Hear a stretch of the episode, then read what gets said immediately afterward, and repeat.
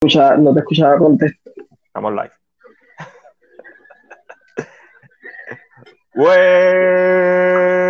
Buenas noches, Corillo. Este es el último podcast del año porque el otro viernes es 31 y no voy a hacer podcast el 31. Yo, Ángel tampoco va a hacer podcast, tenemos cosas que hacer con esta familia.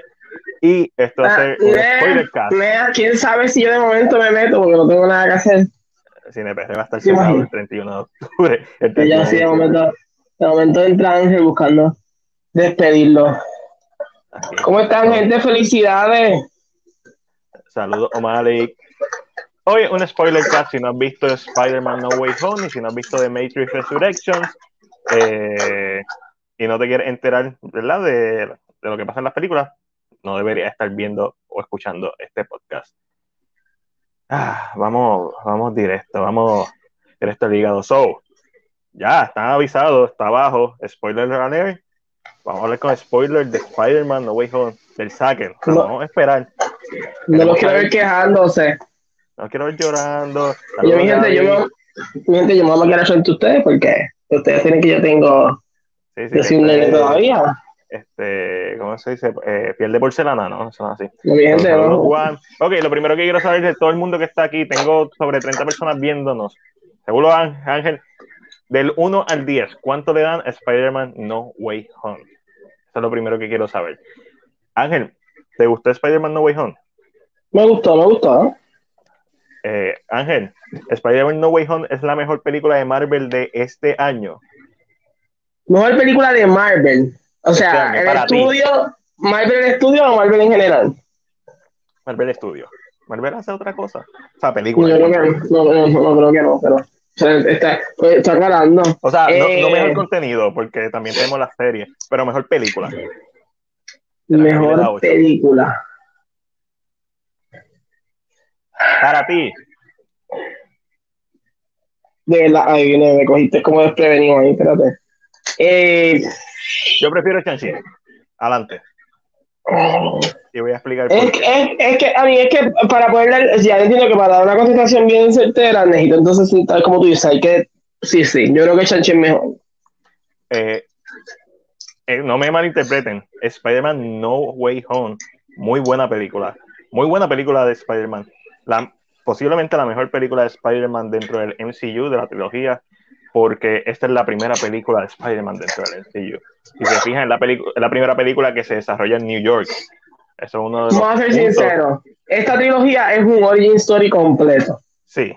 Y esta es la culminación y esta es la película en donde al final por fin vemos a Spider-Man. So, eh, por las tres veces que ya la he visto, para mí sigue siendo 7 días, pero la experiencia se disfruta muchísimo. Exacto, sí, es buenísima. Into the Spider-Verse es la mejor. Sí, Como película del personaje, sí. Como película de Spider-Man, a- agree, ¿no? O- obligado. Eh, yo sigo prefiriendo Spider-Man 2 como mi favorita, pero Into Spider-Verse sigue siendo la segunda mejor. ¿Esta podría ser la tercera mejor? Maybe, pero ¿qué tanto de eso cae en la película, en la calidad de la película y qué tanto de eso cae en la nostalgia? Eso es lo que vamos a estar hablando ¿verdad? en, en este spoiler cast. Ok, adelante, como empieza la película, empieza justo cuando termina Far From Home.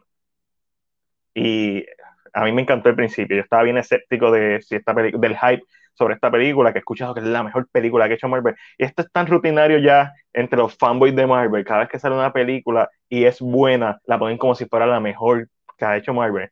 Eh, Es tan aburrido cada vez que uno escucha eso que es, es difícil no ser escéptico cuando uno ve tantas películas como nosotros.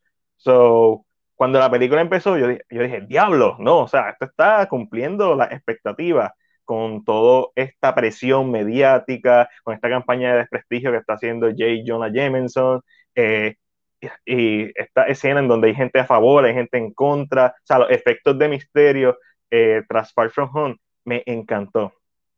¿Cuál es la mejor película del? Ah, mejor película. Si nos vamos a Team Movie, posiblemente Infinity War. Si nos vamos a Stand Alone, posiblemente Winter Soldier, aunque tendría que pensarlo mejor. Este, porque para mí también Winter Soldier está sobrevalorada. Eso yo sé que es un hot take. No, él escribe 7.5. La, y Gavin escribe las primeras dos de Tom Holland son tierra al compararse con esta, estoy de acuerdo. Eso sí, Y sin restarle mérito tampoco, porque tienen escenas excelentes. Por ejemplo, las escenas de Vulture en Homecoming son excelentes. La escena cuando Vulture se da cuenta que, eh, que Parker es Spider-Man en la luz roja, en la madre, cuando Spider-Man está debajo de, la, ¿verdad? De, de, los escombros que le tiró Vulture, que es una referencia a la Amazing Spider-Man issue 33, hecho en 1966. Eso está en la madre. Eh, la secuencia de, misterio de esa primera pelea que ellos tienen está en la madre, pero en comparación con ambas, en comparación sí, eh, está por debajo. Eh, y eso sí, y es que el fan de las películas de Toby, pues las películas va directo a la vena, pero no es mejor que Endgame ni Infinity War, no se pueden comparar. Endgame no es una gran película, Endgame para mí tiene un gran final. Vamos a ser sinceros, quítenle todo lo que era nostalgia de esta película y dime qué queda. Mm. O sea, puede que, una, puede que una buena historia, pero, pero no se cementa, o sea, le falta, puede que queda el boceto o el, el, draft de un libreto porque necesita lo demás para poder cementarse, para que se concrete. Por lo tanto, no se puede decir que es la mejor. Claro, los que son fanáticos de Spider-Man le encanta la película porque lógicamente están viendo ser Spider-Man por primera vez, se está convirtiendo en Spider-Man. Eh, vamos a decir que las primeras dos realmente no eran películas de Spider-Man, era de, del Night Monkey, de este nene que está encaminándose a convertirse en un Spider-Man mucho más grounded, mucho más real. Eh, y, creo que la película lo demuestra con la escena de la tía. Yo, para mí eso cementó que, está, que realmente esto, esto hubo story desde Spider-Man 1 a, a, a, No Way Home. En donde Spider-Man al final se hace responsable y ya no es el, esto, el héroe pródigo de Iron Man, ya no, ya no carga con eso. Ahora, cuando termina esta película, es Spider-Man. Pero es la primera vez que vemos a Tom Holland siendo Spider-Man. Es la primera vez que vemos a Tom Holland en Nueva York. En, Que Nueva York es un personaje, tanto como los demás personajes de Spider-Man, el setting principal de este héroe. So, aquí Juan Andrés escribe, no ha pasado una hora de película y ya el cine se cayó con Daredevil. Papá, en mi cine sí respondió, pero fue mayo la respuesta. Como que no fue como que explotaron el grito. Obviamente cuando vieron a Andrew y vieron a Toby, sí se cayó la, se quería caer el cine. Pero fue, hubo respuesta, pero yo esperaba que hubiera sido más grande. Eh, me la explotó ese cambio. Y voy a explicar bien sencillo por qué. Porque no aportó nada a la historia. es, un, es literalmente un fan service. Me gustó ver a Charlie Cox.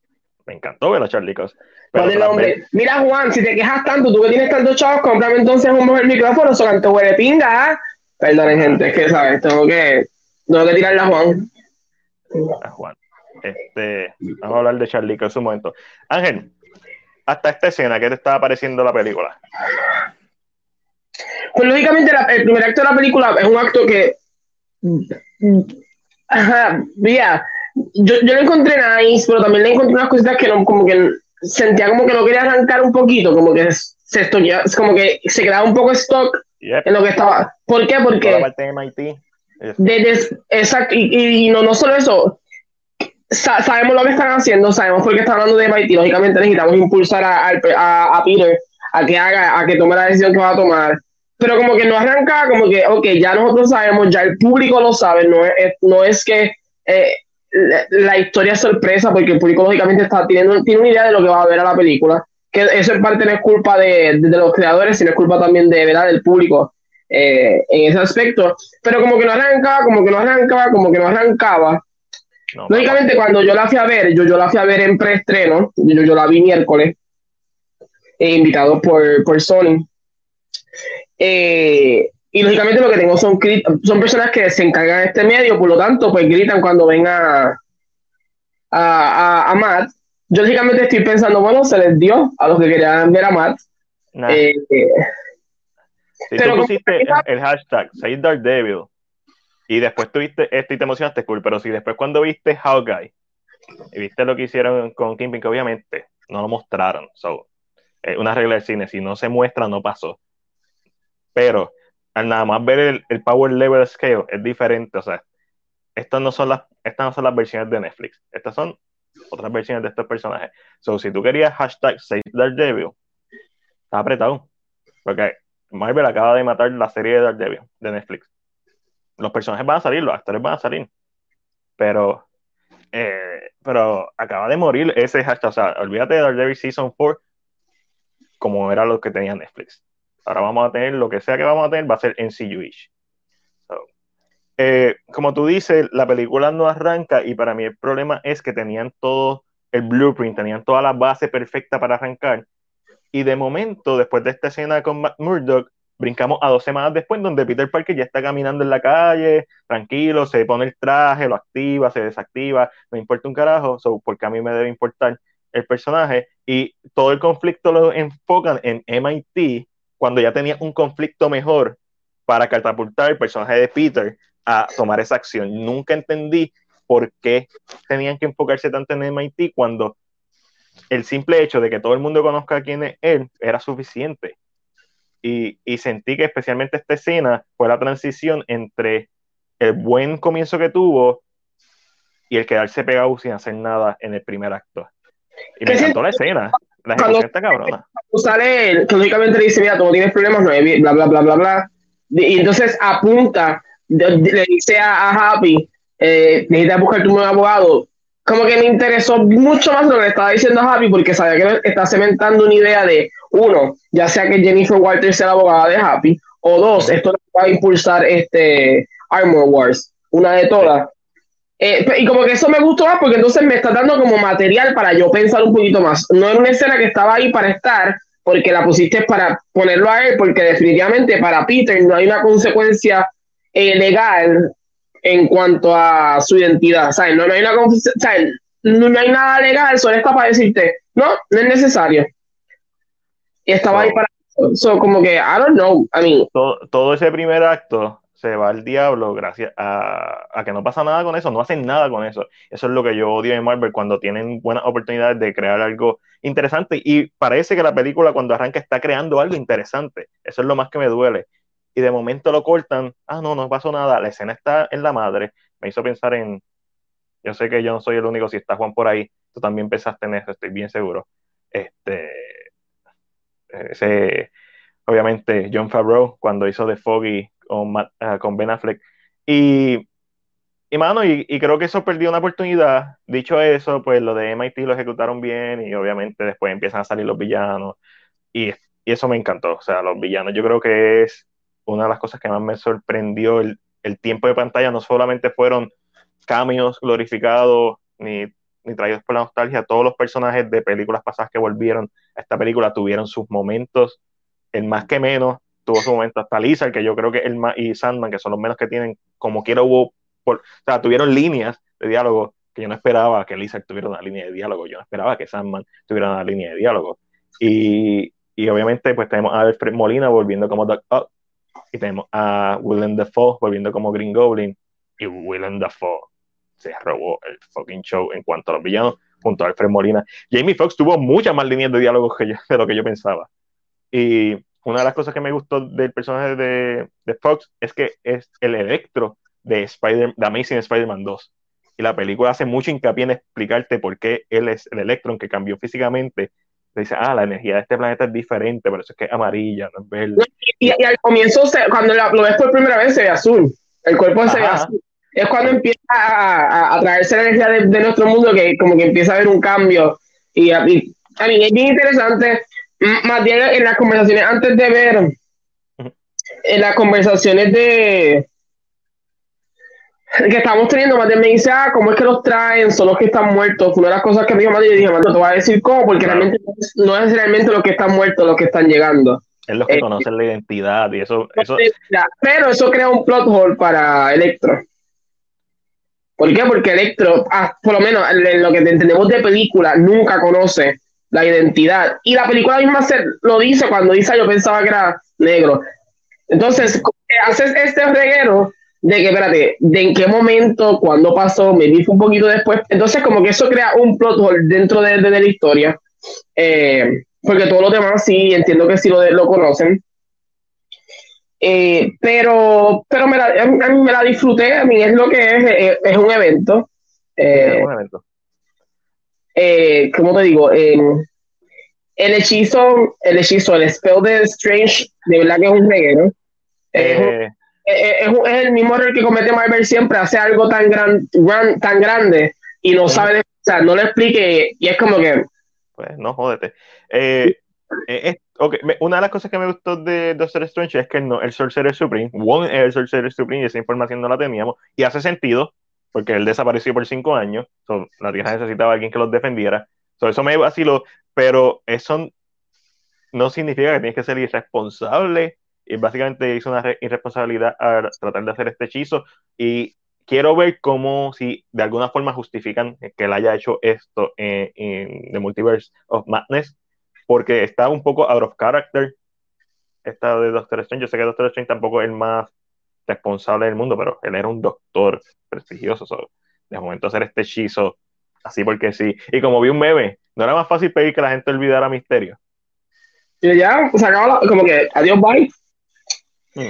Pero, pero, a mí, por lo menos yo he escuchado personas defendiendo que Doctor Strange que llega, que lo conoce, que le coge. Ya, yeah, a la misma vez yo entiendo que es que el, personaje completo es out of character, porque cuando dice, ah, te recuerdas de la fiesta en, en Ah, exacto. Es como que. Yeah, I get it, but para un hechizo como este, que sabes que puede, que, o sea, que estaba, está trabajando las la líneas desde la realidad, por decirlo de esta. Y creo que todo lo hicieron porque, como dice McDill, lo van a usar para que sea específicamente el link directo con eh, Multiverse, o por lo menos el comienzo Específicamente, eh, escuchamos a, a, Mordo en el comienzo del trailer diciéndole, ¿sabes? Tú no puedes tamper con, con, la realidad, o sea, llegó el momento. Pero no sabemos si se lo está diciendo ese Strange o se lo está diciendo otro Strange, que tal vez ah, es lo mismo. Which it becomes, Estoy emocionado por, por Doctor Strange 2. Entonces, de los villanos, ¿cuál fue el más que te gustó, Ángel? De Spider-Man No Way Home. Lógicamente, eh, Green Goblin el, que, el, que diga otra cosa, eh, bueno, Molina hace un trabajo espectacular y Molina, Molina, está duro. Está, pero William no, hace para liga. Es para, es para pelo y de historia que le dan, eh, a pesar de que es pequeño, es como que bien conciso. Eh, me gustó mucho que Spider-Man, ¿verdad? Parte del conflicto que, que tiene con Doctor Strange, que Doctor Strange simplemente los quiere mandar a su universo, a que si su destino es morir, es morir, que sabemos que muchos de ellos pues, mueren en su universo, pero Peter quiere darle una segunda oportunidad y rehabilitarlos.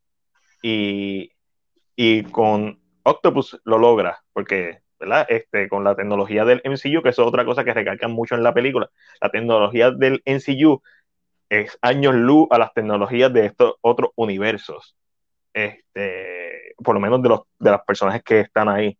Y me encantó que, que controlara, que controlara, controlara a Doc Ock con la nanotecnología. Eso me encantó. Y después cuando le devuelve los, los, nanobots y se le une a su traje negro, y es más, es como que, oh, that's, super nice, porque, porque Iron Man es super nice. So, todavía tenemos un poco de la sombra de Iron Man en esta película. Y no, no tengo problema con eso, porque al final del día, pues, pues Iron Man. Y, y ver cómo él intentó rehabilitar a estos personajes fue cool que Sandman, como escribió eh, Ángel, de momento estuviera con los buenos, de momento estuviera con los malos, está un poco out of character también, porque al final de Spider-Man 3, él claramente, como que dije, no, se limpió las manos, ok. Este, ¿Por qué Mary Jane y Gwen Stacy no volvieron? Bueno, Gwen Stacy no va a regresar, but... Bueno, sí. Green Goblin estaba muerto alguien, alguien dijo por ahí, quién sabe si estaban, pero perdías en un mundo completamente nuevo. Eh, Toby y Andrew no, aparecieron hasta que los buscaron, por decirlo así. Quién sabe si Wendy y Están por ahí. Eh, lo que se dice que, lo que se dice es que iban que originalmente ellos querían que estuvieran, que volvieran a aparecer, pero hubo problemas de conflicto de schedule o si hubieras puesto a Gwen, le hubieras quitado mucho del peso emocional al, al Spider-Man de, de, Andrew, demasiado, diría yo si hubieras puesto a Gwen antes de esa escena. Pero si lo hubieras puesto al final, hubiera sido. Ah, como, como, los villanos iban a entrar en sus momentos antes. Correcto. So, eh, pues todas las teorías del traje negro se fueron al diablo. Una de las cosas bien interesantes, antes de que hable de las teorías, es que mucha gente dice que este, todos los personajes entraron al mundo en el momento que se dieron, que se enteraron de que Peter era Spider-Man. Ok, that makes sense.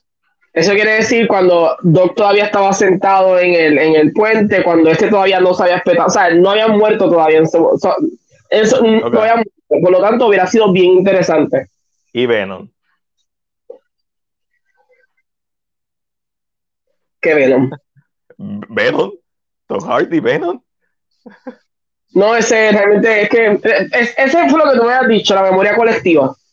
Sí, eso, eh, ahorita hablamos cuando hablamos en esa escena, pero, ahora mismo. Tú lo dijiste saliendo de Venom, me dijiste bien claro. Esto de la memoria colectiva va a ser algo que se va a usar para explicar que Venom sí conoce a Spider-Man, tal vez de otro universo, pero sí lo conoce. exactamente. Eh, eso es lo que yo pienso. Eh, pero hace sentido en base a lo que Doc está explicando específicamente. le dice como que yo te tenía en mi mano, estaba a punto de matar y el que vio, la, el que vio Spider-Man 2, por aquí, es por acá, este, sabe que después de eso es que él empieza a controlar los tentáculos y eso hasta, ahí, hasta ahí, ya eso él no lo recordaba.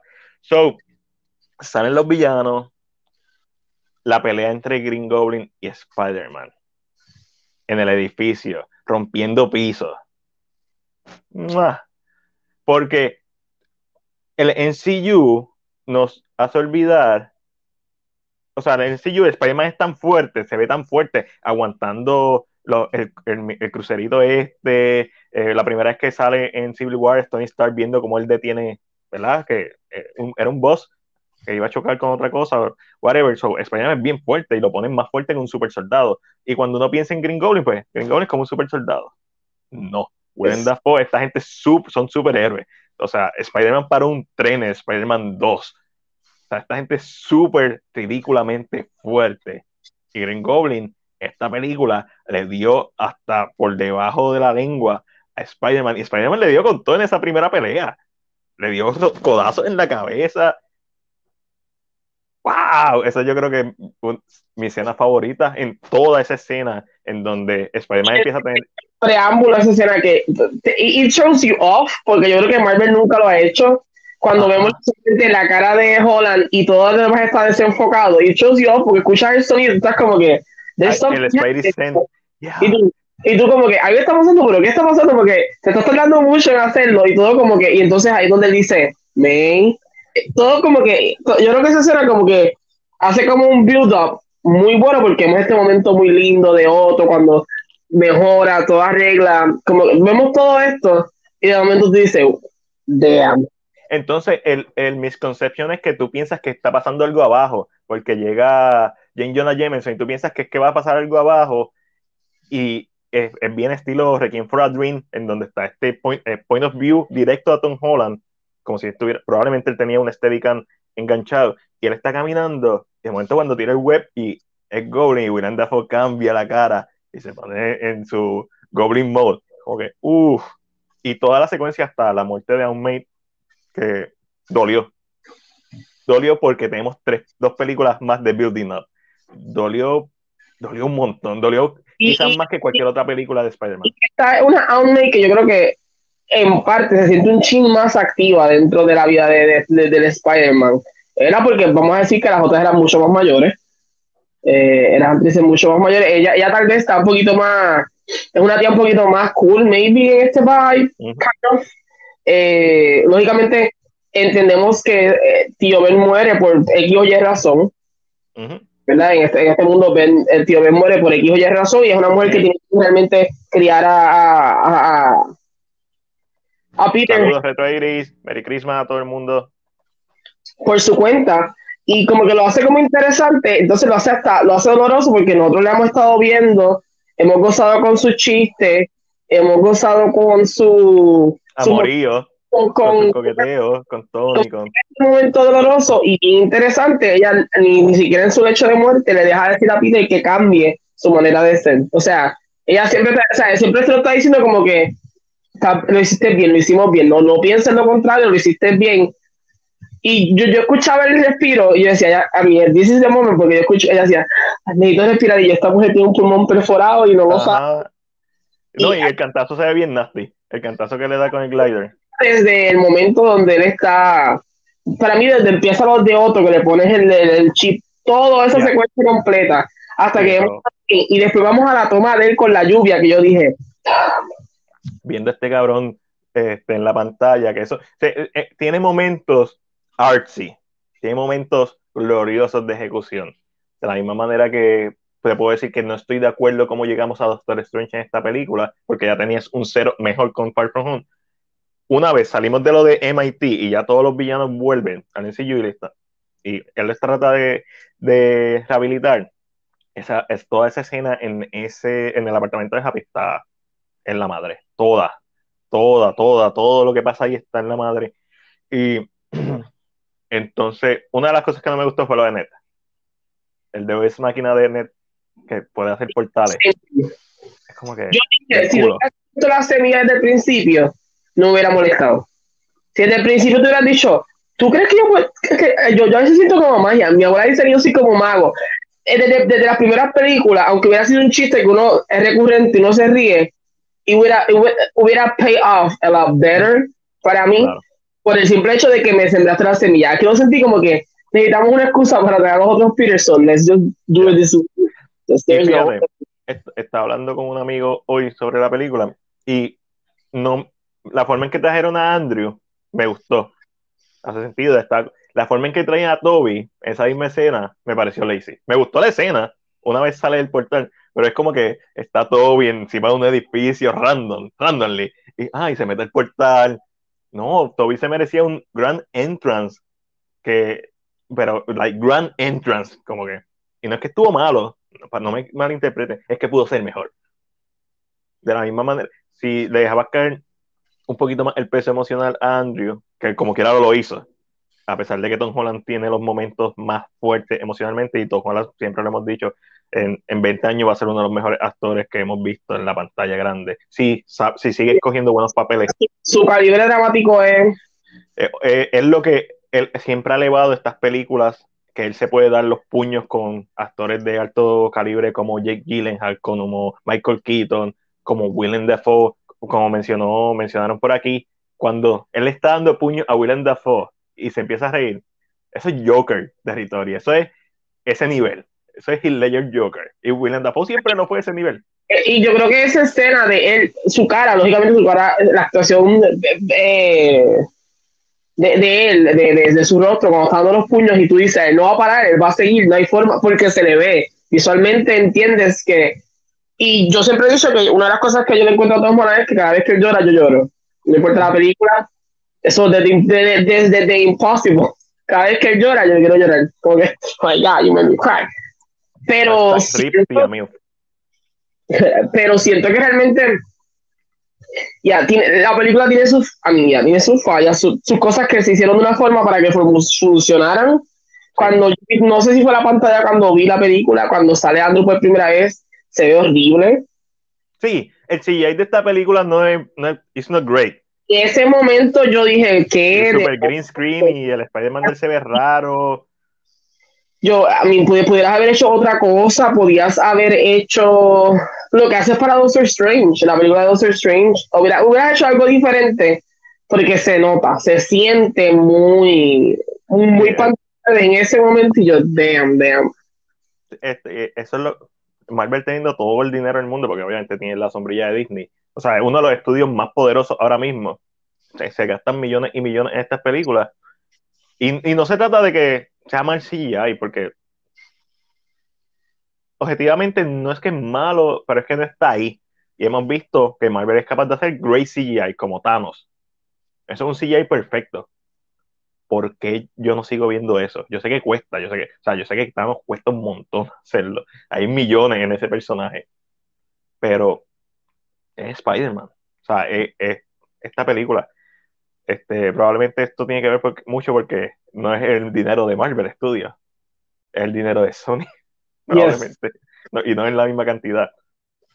Pero realmente es como una de las cosas que vi, como que, pero me la disfruté realmente, es bien interesante. Hay Easter eggs, hay nods a muchas cosas. Eh, lógicamente hay nods a lo que podemos ver en algún futuro cuando vemos el, las figuras dentro de, de, de, las cortaduras del tiempo. Eh, ¿A, quién, ¿A, quién, viste? Yo vi a, a Craven. A Craven, pues, se ve clarito. Craven, tú, tú, eh, tú lo ves.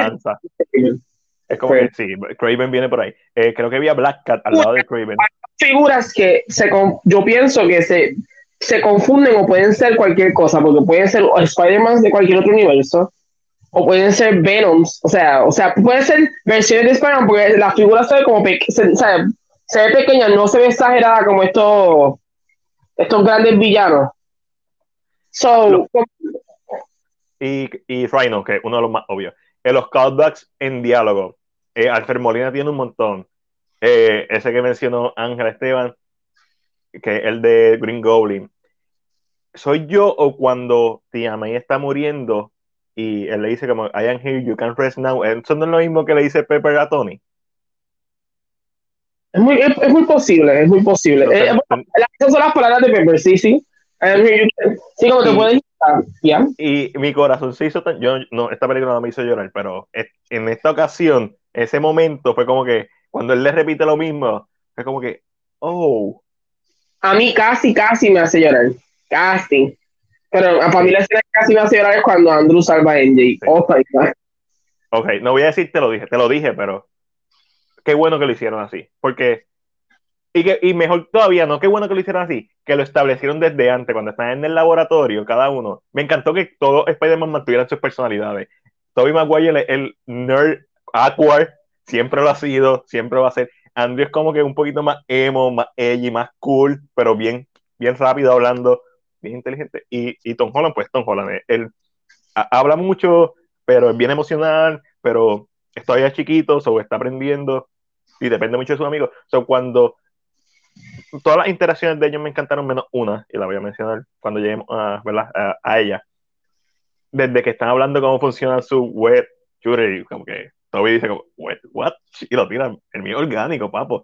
Y, y, todas estas interacciones cuando hablan de los mejores villanos con los que se han enfrentado. Entonces, todo este eh, fanservice en donde Andrea es como que el depresivo y Toby le está diciendo, no, you're amazing. Pues, todo entendemos porque Amazing Spider-Man, pero no, you are amazing, believe it, say it, you're amazing, you are also amazing. Es como que todo está con, brotherly, toda esta hermandad entre ellos. I freaking love it. Y cuando Andrew ve a Peter con Engine en el, laboratorio, es la escena que establece y que justifica, aunque tú no hayas visto la película, porque él, le explicó ya anteriormente que él perdió a Gwen, eh, que no la pudo salvar. Y esa fue como que la muerte que bueno, definió a él cuando hacen el, el, el throwback, que es, ok, MJ se está cayendo, Tom la está rescatando y tiran este hermoso close-up y tú sabes eso no va a pasar porque no hace sentido que él la agarre. Eso no, no hay emoción, no hay tensión en esa escena. Y llega Green Goblin y se lo lleva en el glider. Y la primera reacción es la de Andrew. Y como Andrew la salva, que es personalmente que la agarra, no tira, porque eso fue lo que hizo, que mató. Me gusta que lo que hacen es que, en a diferencia de cuando salva a Gwen, él aquí hace más, hace más fuerza en su, en su empuje, en, su, algo que no hace. En la otra él se trata de tirar, pero en esta como que se tira con todas se empuja con los pies con toda la fuerza del mundo para tratar de llegar primero donde ella y ahí poder agarrarla. Después cae y ese hombre empieza. Y yo, vaya, vaya. Are you alright? Are you okay? Y yo, ella dice sí, y de momento la cámara se queda un ratito con él. Encuentro muy interesante. ¿Qué hubiera pasado si en el mundo de Amazing Spider-Man hubieran puesto las escenas con MJ? Que tanto iban a salir. La narrativa es igual porque ya él no puede decir ese era mi NJ, porque sí él conoce una NJ en su mundo. So, yo me pongo a pensar en el what if del mundo si esto hubiera sido, que son las escenas con Shiley, Shiley Woodley. Woodley que es la canción de entonces como que ya no va a decir ese tipo de comentario de que porque todo apunta a que él no ha conocido a NJ en su mundo todavía. Él dice, ella fue mi NJ, por lo tanto no conoce a NJ. Lo cual va a ser interesante. Sí, todavía tiene la, la, oportunidad de conocer a una engine y sabiendo que los otros dos tienen engines, sería bien interesante volver. Algo que, que, no hemos mencionado es cuando los Spider-Man se encuentran por primera vez, que después Ned y MJ están abrazando a Tom Holland y llega los otros y le dice como que ustedes no saben, como que es estúpido. Si hay alguien, es lo mismo que pasa en, en Into the Spider-Verse. Si, hay, si hay, hay una persona que sepa lo que tú has pasado, son tus versiones de otro universo, estúpido imbécil. Este, pero eh, eh, Toby le explica como que en algún momento explica como que no, mi relación con MJ, como que pudimos manejarla. Eh, we are in a weird territory, pero es como que te da un poco de resolución porque como termina Spider-Man 3, es un cliffhanger, o sea, tú, no hay una resolución. Harry muere, Peter y MJ no están juntos, eh, Grace muere y Sandman se va con el viento. Esa es la... So, te da, un, te da un cierre. Y de momento cuando Andrew está explicando qué pasó después de, Spider de Amazing Spider-Man 2, él dice, ah, no, me llené de ira y empecé a stop pulling punches. Yo no he visto esa película, yo quiero ver esa película. Porque el Spider-Man... Hace una tercera, no creo que se vaya. Creo que van a hacerla después de haber estado en el... En el... Ah, obligado. No, sé, el Dark World. Que me gustaría, le pregunto a los que están aquí, ¿verdad? Pero, pero me gustaría, me gustaría que la historia de Spider Amazing Spider-Man 3 sea con Madame Web. Sí, obligado, sí. Él conoce eso y, y, necesito un poquito de closure que, que vea Gwen, necesito que vea, necesito que vea. Ah, como buen, como buen Spider. la única forma que puedo entenderlo es que aparezca Madame Web dentro de este mundo eh, aunque sea de Sony, tal vez Marvel no, vaya a usar a Madame Web en ningún momento, so, que Sony diga voy a usar a Madame Web y entonces sea eso lo que nos presente, ah, lo encuentro como interesante, de que... Ah, Sony tiene unas minas de oro en sus manos ahora mismo, like minas, no solamente con los villanos, que eso lo deben parar de hacer, tiene Andrew Garfield, que probablemente sea uno de los nominados este año a todos los premios por Tic Tic Boom, que la acogida de la gente a su performance en esta película, en, No Way Home, demuestra que nunca fue el problema de las películas de Amazing Spider-Man. El problema siempre fue que Sony metió las manos en la visión de la, de la dirección. Mira, aquí Juan Andrés nos pregunta, ¿ustedes piensan que durante la filmación de los tres Peter habrán improvisado? Es que los, los diálogos de los tres se escuchaban bien, naturales. Eh, Maybe. yo, yo, pienso que quizás en algunos momentos en particular añadieron cositas, pero yo pienso que mucho fue scripted porque hablan mucho de, ¿verdad? De las, de las películas en las que estuvieron. So, todo eso es scripted, like, si ellos añadieron algo, pues cool. Este, quizá, pero por ejemplo, cuando están hablando del mejor villano con el que han peleado, el villano más raro, y, y todavía dice, ah, una vez. Lo que dice Andrew, como que, ay, yo no con un alien. Maybe eso se puede decir. Es, quizás esa parte, pero lo demás es obvio que es scripted. O para mí sería obvio porque sería algo que yo escribiría en un fanfiction, como que ellos interactuando. Y eso es lo que funciona, y eso es la parte que mejor funciona de esta interacción. Porque yo estoy jugando Marvel Future Evolution, que trata sobre eh, esta idea de que el mundo está pasando un convergence y es que las diferentes realidades van a chocar entre sí. O sea, los mundos van a chocar porque sucedió algo en este, lógicamente en este mundo existe un planeta donde Tony Stark tiene el Tony Stark City y todo es electrónico y todo es con robots, lógicamente para presentarnos a Ultron como villano, pero es en este mundo donde él logra proteger la Tierra con sus robots. Y cuando nos encontramos con Peter Parker, hay tres Spider-Man y los tres están peleando todo el tiempo porque ya, yo soy el mejor, en el mío hacen películas, en el mío hacen cómics. Y entonces la intervención de la película es muy, es muy más o menos, y en esta, como que es como este encontronazo entre Spider-Man. Es como si fueran tres hermanos, Toby siendo el mayor, Andrew siendo el del medio y Tom Holland siendo, y se sienta así, eso es bien cool. Mira, Matrix Explainer no, eh, escribe, saludos Matrix Explainer, Spider-Man No Way Home termina siendo la misma forma repetitiva eh, de terminar la película con un portal en el cielo y repetir lo mismo, justamente lo que de Matrix critica, falta de originalidad en la industria. Yes, I guess, pero el problema no es que sea lo mismo, es que esté mal ejecutado. Y yo entiendo que esta película estuvo bien ejecutada. En, en, hubo momentos que no me gustó. lo he dicho, el guion, hay partes que no me gusta el guion de, de No Way Home, eh, cuando se va bien silly. Pero hay momentos que está bien hecho. Pero sí, estoy de acuerdo. Hemos visto mil películas. Este, Mano Steel, The Suicide Squad. Eh, uh, que hay un leak sobre The Flash yo no tengo mucha esperanza. Y no te va a gustar para nada. Ah, no, yo, yo sé lo del equipo y yo sé, yo sé eso. Eso, se sabía hace tiempo. Ah, o sea, ¿sabes cómo lo quieren ejecutar? Eh, no sé cómo lo quieren ejecutar. Sé que al final, spoiler cast, de películas que no hemos visto, consideran estos flashpoints. Eh, sé que obviamente querían dejar a Keaton como el Batman de, de puntos del DCU. Sé que van a traer a, a Supergirl y Henry Cavill. Este, y van a traer a alguien más y se me olvidó. Básicamente sé que el, el Snyder está muerto con esta película. So, ok, mi gente, esto yo estoy diciendo, si es real, no me echen la culpa, just in case. Pero, supuestamente, cuando Barry, lógicamente, eh, va, va, a aparecer Batfleck al principio, eh, donde van a hablar del momento donde el futuro, el, variable del futuro, viaja al pasado para hacer un cambio, bla, bla, bla.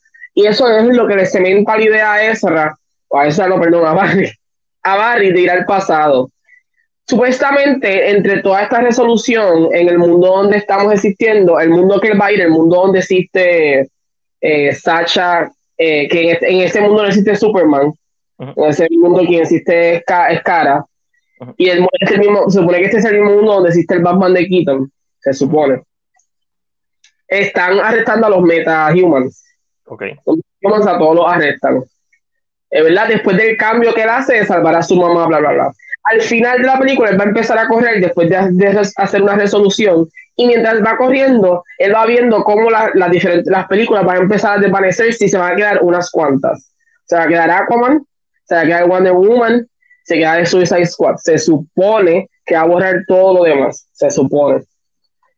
Eh, si Andy Muschietti se presta para eso sí yo he escuchado eso también no te preocupes se presta para eso esta película no le va a ir, le va a ir bien, a mucha gente le va a gustar. No, lo dudo, no, no, dudo que la ejecución esté bien, pero aquí vamos más allá de la ejecución y, y lo que es correcto hacer. Sí, yo entiendo que tú quieras. Es que es una estupidez lo que está haciendo Warner Bros. O sea, ¿en cuántos países, en cuántos países Zack Snyder Justice League está en el top 5 de las películas más vistas en HBO Max? un montón, en la mayoría es, ridículo. So, eh, ¿Viste Hawkeye? Quiero hablarle de Matrix porque está aquí Matrix Explainer, obviamente. Quiero pues, hacerle preguntas. Pues, ahí está, de, habla de Matrix. Yo no la he visto, pero bueno hablar de ella. Estoy de acuerdo. Eh, la película está bien ejecutada, es una buena película de popcorn, exacto. Pero las mismas películas de superhéroes tienen mucho potencial para hacer cosas distintas, como la película Joker, The Dark Knight, correcto todas las películas, ¿verdad? Tienen potencial para hacer algo más. Acabo de terminar de ver. Yo, una conversación que se tuvo con Kevin Feige y no significa que porque tú pongas un personaje como es, o sea, un personaje, él dio dos ejemplos muy claros. Y son dos personajes muy grandes, que no importa que tú los pongas, siempre, es como, o, Spider-Man. Con Spider-Man es muy posible hacer un tipo de película así, pero no con todas estas películas se puede hacer ese tipo de cosas porque eh, Kevin dijo, la gente piensa que por poner una, un superhéroe en una película eh, eso significa dinero asegurado. And that's a lie. Spider-Man lo que hizo porque es Spider-Man, no por nada más. Eso es lo que hizo porque lógicamente estaba apelando mucho a la nostalgia. yo siento que es muy probable que se puede hacer, se puede hacer con muchas cosas, pero no todas las películas van a poder sobrevivir con una narrativa eh, más, más Sí, más. A estos personajes sobreviven fácil. Yo creo que a Batman tú no puedes hacer sci-fi. Y, funciona. Hay otros héroes que jamás van a poder salir de, de, su propio mundo oscuro, a, a, menos que. Pero aprovecha a hablar de Matrix, que tienes a Matrix Explain aquí, dale, Dios ah, mío. Y Ángel también quiere saber. Ok, yo oí de Matrix Resurrection, a mí me gustó la película. Eh, eh, me entiendo que la están criticando en base a mucha nostalgia, y no es culpa, la película pela la nostalgia, literalmente cada cinco minutos hay un flashback de dos segundos de la película, de la primera película en particular. También hay flashbacks de la segunda y de la tercera. Pero a, a mí me gustó, me encantó el primer acto, eh, bien meta. Like, cuando te digo meta es que literalmente te están diciendo, te están diciendo, no, hay muchos reboots, hay muchas, hay muchos remakes hoy en día, porque en esta película Thomas Anderson, Neo, está en la Matrix, y él es un diseñador de juegos, y la trilogía de Matrix para unos videojuegos que él hizo al principio, al final de los 90 y principio de los 2000. So, le están pidiendo hacer una nueva, un nuevo juego de The Matrix, cuando él quería hacer otra cosa. So, él empieza a tener este conflicto y, y todo el tiempo está tomando pastillas azules, que se las Patrick Harris, y, y, las deja de tomar y empieza a despertar. So, ese está cool, todo, todo el primer acto, I freaking love it, porque es bien meta, entonces hay una parte bien curiosa que dice, ah, Warner Bros. Nos dijo que iban a hacer este juego con nosotros o sin nosotros, que es lo mejor. Y yo estoy como que, yo no dudo que Warner Bros. haya dicho eso a la Wachowski. So, ¿esto es porque esto pasó o se lo están sacando del culo simplemente para hacer ponle la película? Pero, ¡uh! Sí, Warner Bros. ¿Cómo esto pasó por debajo del radar de Warner Bros. sin que ellos dijeran nada? ¿O es simplemente que no les importa porque les pareció gracioso? Ah, hay una escena post crédito. En, en... El IP es, muy grande para ponerse a abrir cosas. Correcto. So, pero literal, hay una escena donde dicen, no, Warner Bros. va a hacer una, un cuarto juego, o sea, una cuarta película, con nosotros o sin nosotros. Y así no lo dijeron. Y, y, y Thomas Neo le dice como que ellos pueden hacer eso y dice, sí, ellos son los dueños del IP, aunque tú lo hayas creado. So, oh, sí, él vio la escena post crédito de, de, de, Resurrection. Después de eso, cuando eh, hay muchas cosas cool, el personaje de Morpheus no es Morpheus como tal. Ahí tienes un comentario que puedes leer. Eh, sí pasó en el 2019, le dijeron que iban a hacer el origen de Morpheus con otro actor. Pero esta película no muestra el origen de Morpheus. Este es básicamente un programa diseñado por Neo, que es una combinación de Morpheus y Smith. Creo que perdieron una oportunidad específicamente. Hay un momento en donde Morpheus y Smith pelean, es más o menos un throwback a The Matrix 1, en donde ambos personajes pelean. Y perdieron una oportunidad en donde quizás Smith pudo como pudo reconocer a Morpheus como que hay algo de él dentro de él. Eh, So, esta versión de Morpheus, una versión digital de Morpheus, Morpheus, el que haya jugado Matrix Online o el que, o el que sea fanático de Matrix sabe que Morpheus fue asesinado este, por The Assassin. Eh, y, y so, Morpheus murió, punto. Y la película te lo dice, Morpheus murió. So, este Morpheus no es Morpheus, es un programa. So, eso me vaciló. Eh, la película se desarrolla 60 años después de Revolutions. Eso es algo que es cool porque Neo piensa que pasaron solamente 20 años, que es la cantidad de tiempo básicamente que pasó entre, la película, entre las películas y, a, y ahora, ¿verdad? De Matrix. Eh, Revolution estrenó en el 2003, estamos en el 2021, son casi 20 años, nos pasaron 60. Y, y estuvo, y me hizo sentido toda la película, para mí es bien coherente. Las escenas de acción no están al nivel de la trilogía original, pero no es que sean malas. Y una de las cosas que...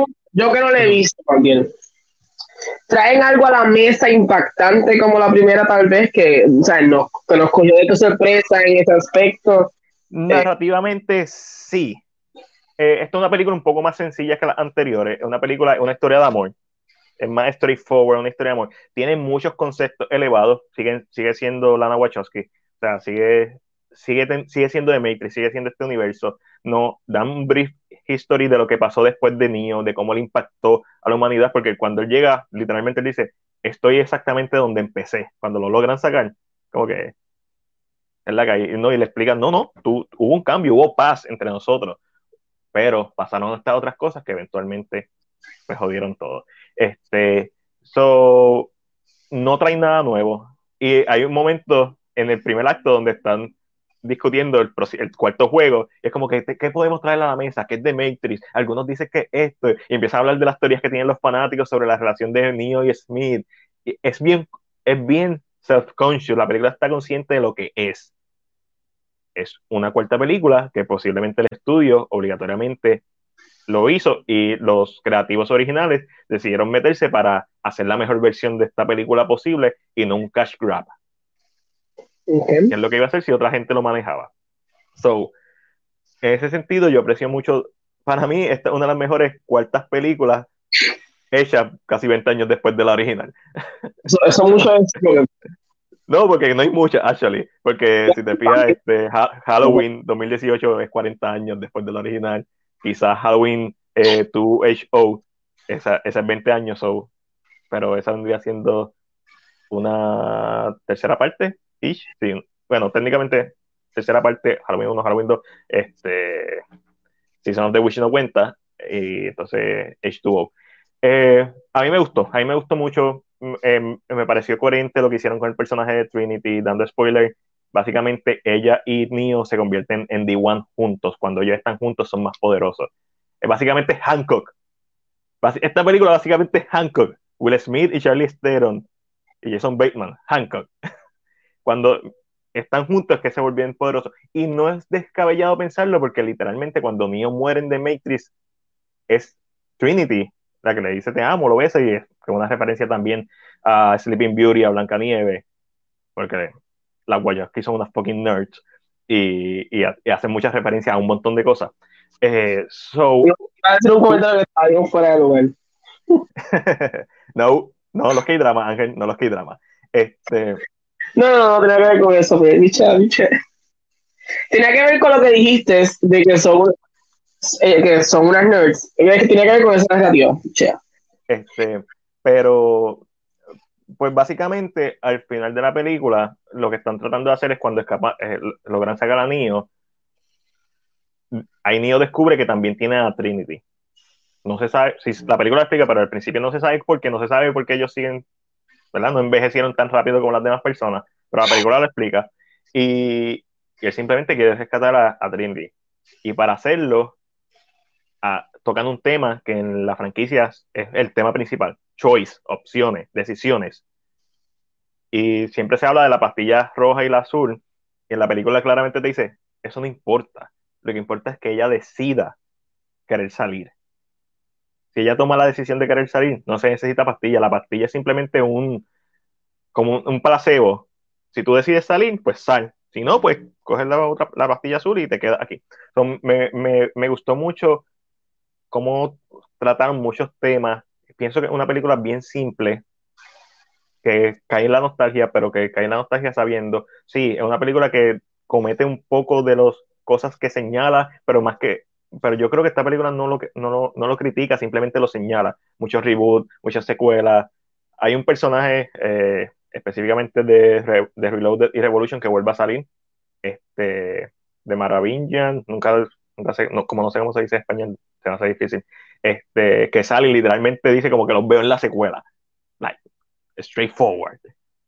Quieren hacer más películas y se presta. Y yo quiero ver una, una segunda película de esta nueva trilogía esta película se siente como The Force Awakens. Se siente como rehash de la primera, pero a diferencia de Force Awakens se siente que trae más cosas nuevas, aunque sigue siendo un rehash. Por ejemplo, Smith eh, sale en la película, Hugo Weaving, pero la película es un trabajo decente este, explicando por qué no es Hugo Weaving, además de que Hugo Weaving está viejo y no todo el mundo es Keanu Reeves, que se puede mover ¿verdad? convincentemente a la edad que tiene.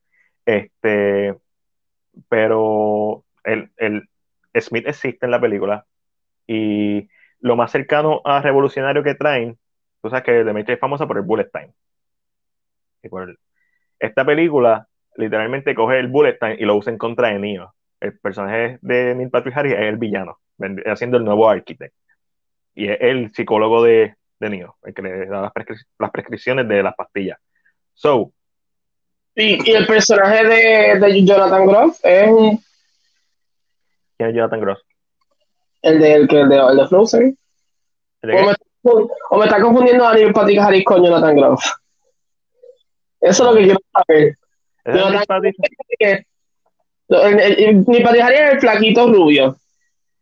Jonathan Groff que es como más anchito que tiene el pelo como largo. El de Mindhunter. No, no. Hunter. No, eh, no, ese es Smith. ¿Ese es el Smith de esta película? Sí, él es el Smith. Él es el jefe de Neo. Gracias, gracias. Eso es lo que necesitaba saber. no, ni Patrick Harry es el de Architect. So, ¿Sería entonces qué hace este en esta película? No, no, no, sí. Este, so, usan el bullet time, pero el, bullet time lo usan y Patrick Harry para que el eh, Neo se vuelva lento. So, Neo está ahí tratando de golpearlo y Patrick Harry va, Neo va bien lento y él le dice como que, ah, qué curioso, usando lo que te definió a ti para en contra tuya. Pero no, no crea el mismo efecto, es cool. Y es más cool porque está dando un monólogo que está bien cabrón. Este, un monólogo de villano que tú dices, ah, he's not wrong. Pues está hablando de cuando él hizo la Matrix, a diferencia del arquitecto, que era todo precisión y número, eh, él la hizo y él dice, a, a las personas les gustan los, los facts, a las personas, las personas se dejan llevar por los sentimientos. So, su Matrix invoca más eso y explica cómo él manipula a las personas en esta Matrix y cómo él genera más energía de estas personas manipulándolo y eso está súper cool ese concepto. Y nada, eventualmente cuando Trinity decide salir de la Matrix, que es básicamente el último acto, como empieza el último acto, Neo, yo siempre he dicho, The Matrix es la sucesora, la predecesora espiritual de Star Wars y la verdadera secuela de Terminator, Judgment Day. Y en esta película, Neo claramente un fucking Jedi. Sus poderes dentro de la Matrix son push for y hace un montón de push for. Pero lo cool es, tú sabes que, no sé si viste los trailers, que hay una escena en donde ellos se tiran de un edificio. Yes. So, esa es la, básicamente ese es el clímax de la película. Los tienen arrinconados, no pueden escapar, necesitan un espejo, ya no necesitan celulares para, tú sabes, cogerlo. Y ese es un comentario cool porque antes en la internet se necesitaba un celular conectado. No, ahora con un espejo se meten, como que es cool. No tienen cómo escapar. Y van a brincar. Y brincan. Están brincando en el aire y Neo empieza a caer. Y de momento dejan de caer. Y Neo dice, yo no estoy haciendo esto y es Trinity la que está aguantando a Neo. So, básicamente Trinity se convierte en, en D1 junto a Neo. Y después pues hay una escena más eh, al final de ellos dos yendo a la, a la, casa de Nick Patrick Harris y pues básicamente ambos se convirtieron en dioses de la Matrix y van a reconstruir la Matrix y, y cool. para mí es una película que es bien cool. El problema que va a tener siempre esta película es que si tú la comparas con The Matrix, con The Matrix, con, o tengo, tengo el Steelbook por algún lado, ah, lo puse ahí. The Matrix es una de las mejores películas de la historia So, es como, tú vas a comparar todas las películas con The Godfather, tú vas a comparar todas las películas con, con Psycho, vas a comparar todas las películas con Halloween. Sí, tú esperas que muchas películas lleguen a ese nivel, pero la realidad es otra, la realidad es que no todos los filmes van a llegar a ese nivel. Correcto. Y es difícil no comparar Resurrection con, con The Matrix, porque, como te dije, básicamente como The Force Awakens, es como que un rehash de la original, pero 20 años después. Sin embargo, si yo la voy a comparar con algo, lo voy a comparar con Reloaded y con Revolutions. Y teniendo en cuenta que una secuela 20 años después, a mí me pareció una secuela bien competente. Eh, los efectos visuales en algunos momentos estaban, eh, pero yo puedo decir lo mismo de Spider-Man No Way Home. Las secuencias de acción en algún momento estuvieron, eh, pero hay otros momentos que estuvieron cabronas. A mí me encantó la pelea de Smith contra, contra. Eh, no está al nivel de la original, pero ¿cuál pelea está al nivel de la original? El Reloaded no está al nivel de la original. En Revolution sí. La pelea de Revolution al final contra el Smith, este, OP está dura. Eh, ahí, Matrix Explained no escribió. Qué cool. Me, voy a suscribir a su canal, Matrix Explained. Eh, Smith es Jonathan Groff. Y yo pensaba que no me iba a gustar eso, como que, que él fuera Smith, pero poco a poco te van convenciendo. Y hay diálogos que te explican por qué no es, ¿verdad? Por qué no el mismo actor. La realidad es que Hugo Weaving está viejo, con cojones no, va, no va a ser convincente. Es la misma narrativa que usan para explicar a Morfeo.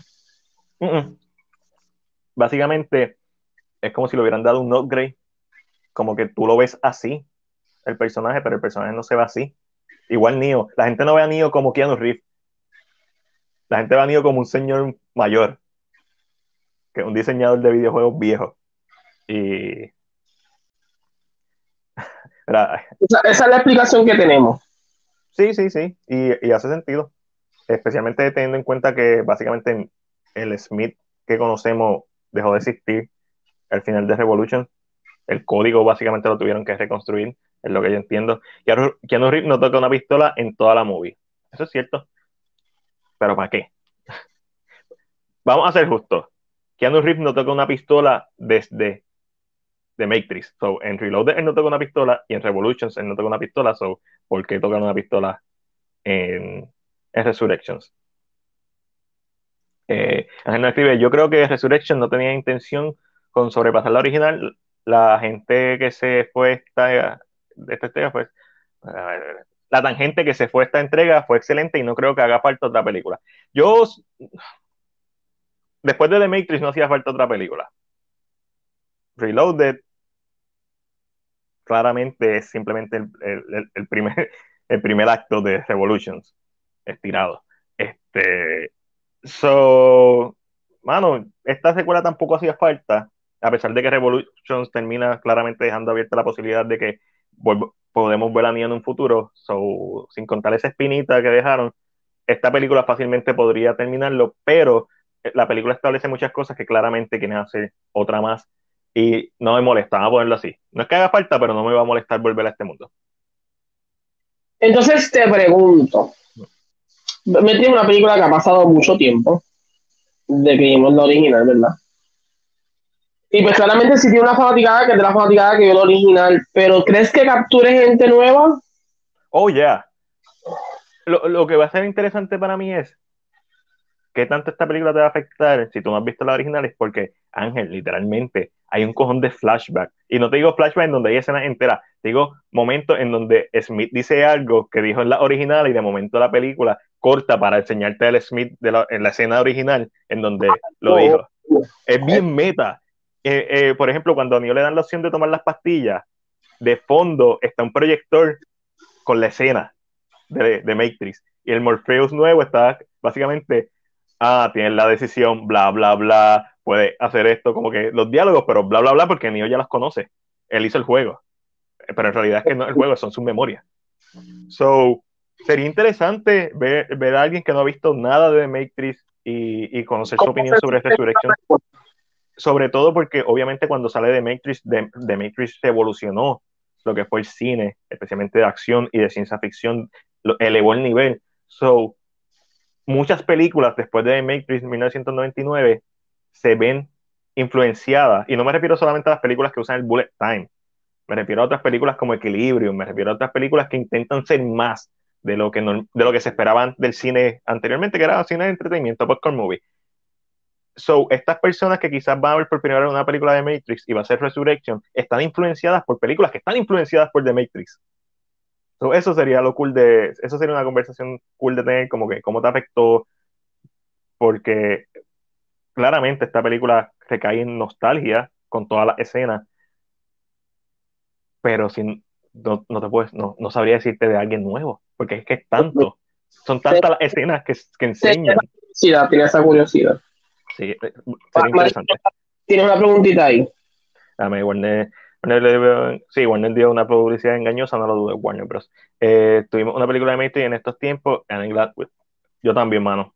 Ángel, estoy contigo.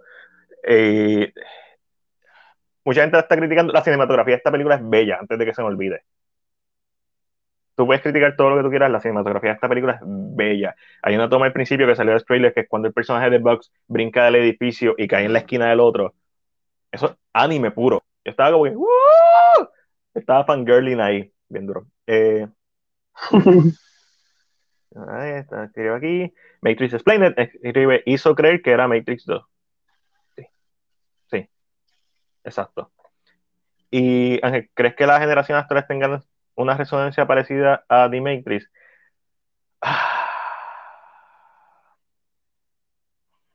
No. No. No. No. no. Esto es difícil, es una pregunta. En mi opinión, no, porque The Matrix llegó en un momento de transición en donde existía la internet, pero no todo el mundo tenía, en donde existían los celulares, pero no todo el mundo tenía. So, el, la gente ya sabía que existían, básicamente, pero no todo el mundo los, usaba. So, eh, fue una película que salió en un momento bien preciso, en donde entre 99 y 2003 se duplicó y triplicó la cantidad de la gente que utilizaba estos medios, como la internet, los celulares, eh, medios más digitales.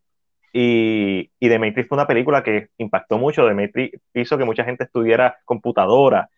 The Matrix una película bien que que influyó a muchas personas de muchas maneras, no solamente a ver más cine, no solamente a las películas, al mismo cine. Hay personas que yo conozco que me han dicho, no, Demetrius a mí me hizo estudiar computadora. So, no, jamás, y nunca va, pienso que va a tener el mismo impacto, y yo sé que la pregunta no es impacto, sino la misma resonancia.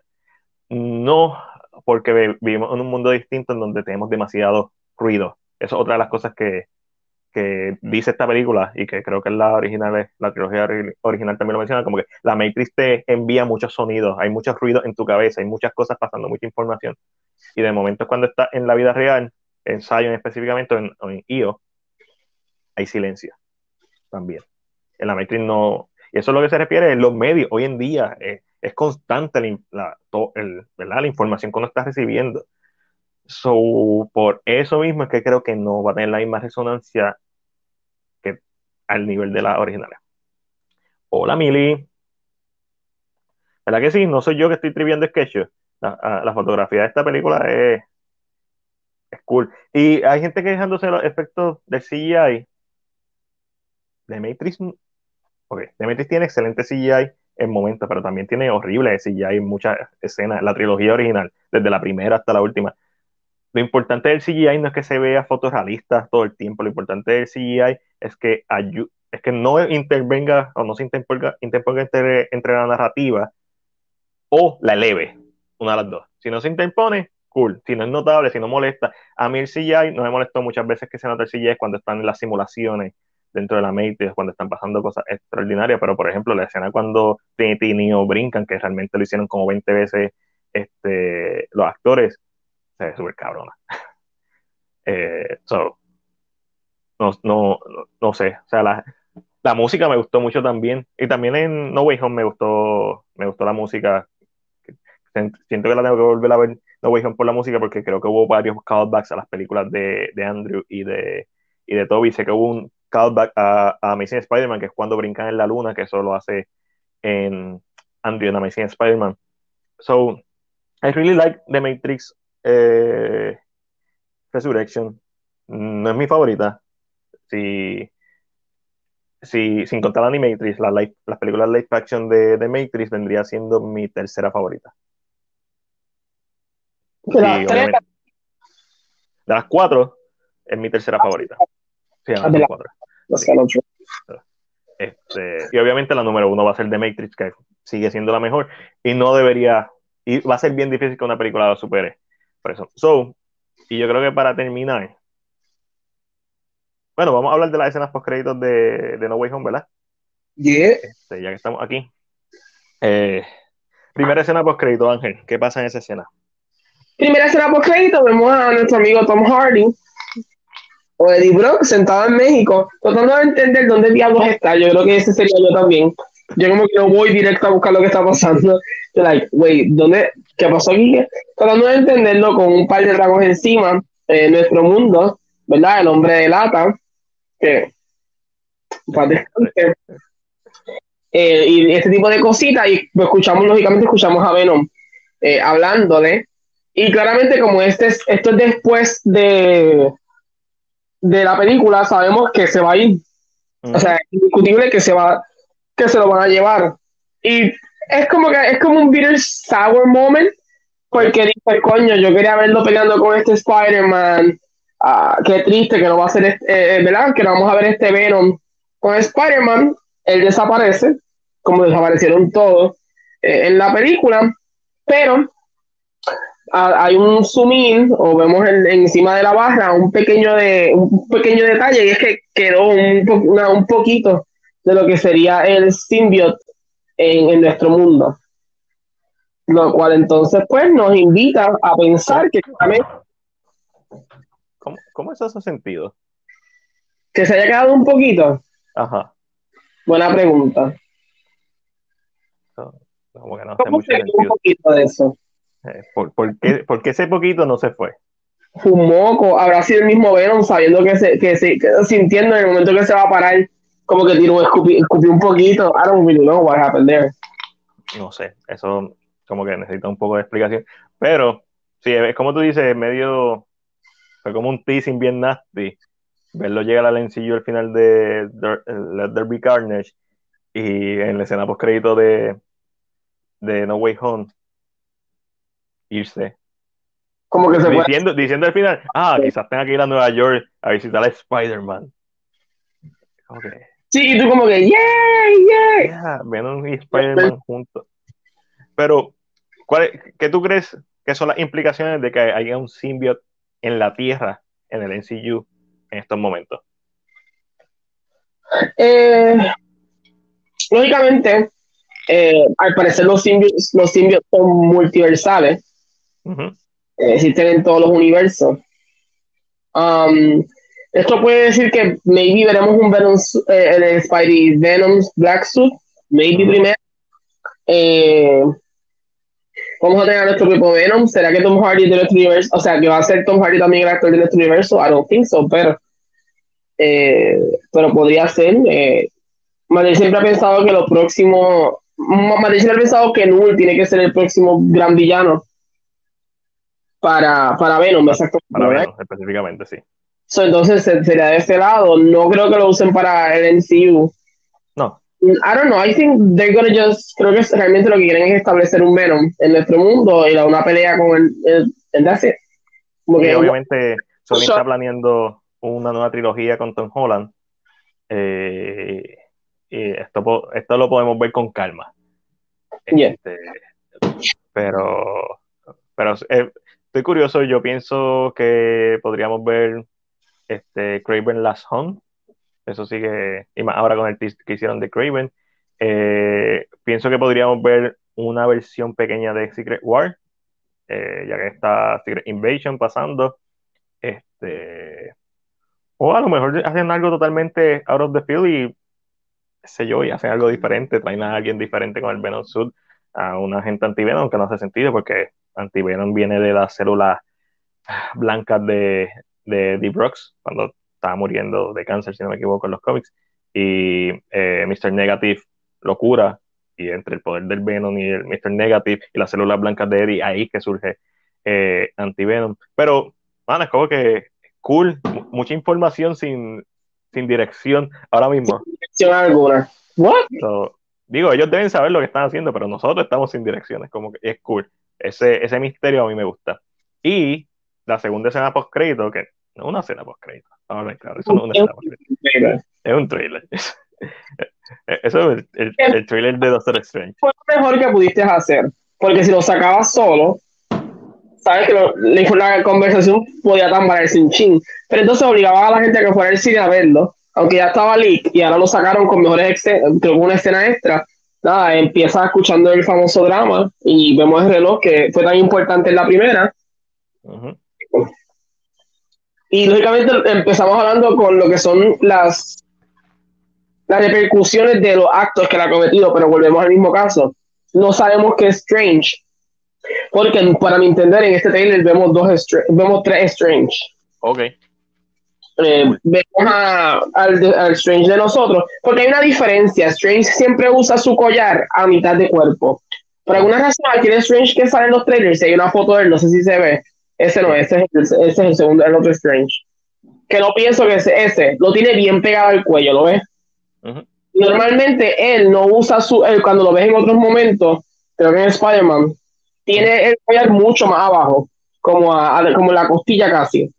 Solo sé si eso es una mala decisión o, algo importante, pero siento que van a haber tres Strange, no sé si ese sea el nuestro, no sé si ese sea específicamente el, backstory del que vemos el, que vimos como medio malo, medio loco, que no que, para mí siento que no es el de el de What el de Wallis exactamente. Si es una versión más o menos parecida, que lo ha perdido todo, que se está volviendo loco en su propio mundo, pero que no es completamente el de Warrior. Eh, y el otro Strange es el que vemos, que no vemos claramente, pero es el que vemos cuando vemos la estrella de. es el que está en el aire dando vueltas. Eh, dos o tres imágenes más. Ese no, es el libro diabólico, eso. Abajo. ¿Cómo es? Abajo, no tiene el libro este de, de Wanda. No, déjame ver, si la deja buscar. Yo creo que yo sé dónde está. Busca la imagen y, y, agranda lo que está en el piso. O sea, claramente son como multiversos, está viendo diferentes. Yo pienso que ese es Strange, eh, porque uno, hay dos cositas. Hubo un leak ya, específicamente de los muñequitos, de los juguetes. Y dos, la línea blanca en el pelo es muy clara. A Strange, eh, y lo que empezamos que ese es el Strange que es conocido por ser parte del grupo de los Defenders, que son estos héroes que están aquí. Es Strange específicamente, es un Strange que eh, con Namor, con Silver Surfer y Iron Fist defienden a su mundo. So, no me sorprende que sea él visualmente porque uno, tiene la línea blanca en la cabeza, dos, el moñito, y plus, una línea de juguetes que dice Defender Strange. So entendemos que ese es el. So, no sé cuántos Strange vamos a estar viendo dentro de este universo. Eh, pueden ser varios. Por, eh, de la misma razón que pienso que ese, que ese no es el mundo de nosotros tampoco. pienso que ese es el varón muerto de, de, de, su, de, de su propio universo.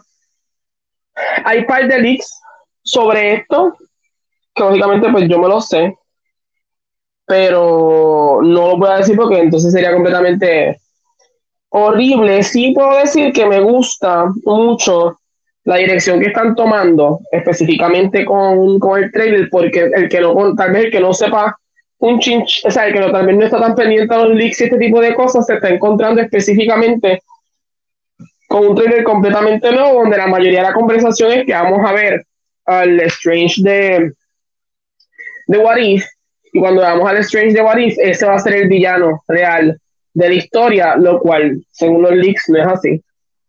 Um, y según lo que hemos escuchado, no es así. Por lo tanto, me, me, me, gustó mucho el teaser porque se tiró esta línea de que no, esto es lo que tú crees que vas a ver. Claro, cuando hagamos el trailer nos van a decir quién es el villano específicamente. Y en este trailer se ve el villano claramente. Mm. Yo no lo vi, estaba pendiente de otras cosas. Este, pero. como podemos ver, vemos los dedos negros del villano de la película. Tiene los dedos igualitos que los de Agatha. So, mi gente, ya saben. No digan que no se los dice que la villana aquí es Wanda. Ahora sí es villana. Eh, ¿Pero es la Wanda de nuestro universo o va a ser la Wanda de otro universo? Sí, la Wanda de nuestro universo la que está tostada. Uh, Pero está bien explicado. Si el leak, ok, ¿qué pasa? El, lo que pasa es que salió un leak que lógicamente después hicieron un reshoot y ahora no sabemos qué quieren hacer. Pero el original te explica muy bien por qué Wanda está en. A mí, lo vimos al final de WandaVision. O sea, son sus. Es, un, es un pool emocional para su. Pero hay una escena donde va a matar un personaje muy querido, muy querido suena a Wong. No me gusta. El leak dice bien claro, se ve cómo levanta el personaje y los huesos hacen. Ah. O sea, no, no, no, es más querido que Wong. Ese es el chiste. Pero no voy a decir que lo voy a dejar ahí como quiera. Lo bueno es que yo entiendo que como vamos a presentar diferentes universos, maybe al matar personajes de otro universo, aunque sean los que nosotros conocemos, no afecta tanto. ¿Es de otro universo este personaje? Bueno, lo vamos a ver en otro universo. No está en nuestro universo. Ok, pero eh, ha salido en otras películas, obviamente, porque es querido. Es calvo. Es, sí. Es calvo. Calvo, es calvo. Yo, yo, había, yo, había, leído ese link. Este, no, no, sabía los detalles. ¿Cómo? yo te digo, yo sí. Ah. No, no partió. Pero es bien interesante. ¿Los Illuminati van a salir en esta película? Se supone que sí. Ok, fue el mismo link que yo leí. En, en el link original eran ellos. Claro, no son los que, los que la gente está, porque ahora está saliendo por ahí por internet que Magneto, no, no, no. Realmente son el hermano de Thor, que lógicamente nadie sabe quién es.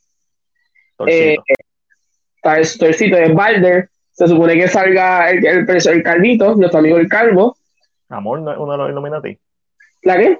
Amor, Mr. Fantastic. Entiendo que no lo van a poner aquí. Alguien mencionó, yo pienso que es muy probable que maybe lo veamos pero, y, Clea, lógicamente, pero aquí todo sucede, aquí todo sucede como que en esta lucha natural de que como Strange, después de haber visto lo que pasó en, en Spider-Man, que los villanos, a la gente mala sí tiene redención, como eso a su, a, su, a su narrativa ahora, tal vez eres bien Ok, tú hiciste esto, tú vamos a hacerlo. Y lógicamente, estos que son parte del famoso grupo de los Illuminati quieren literalmente.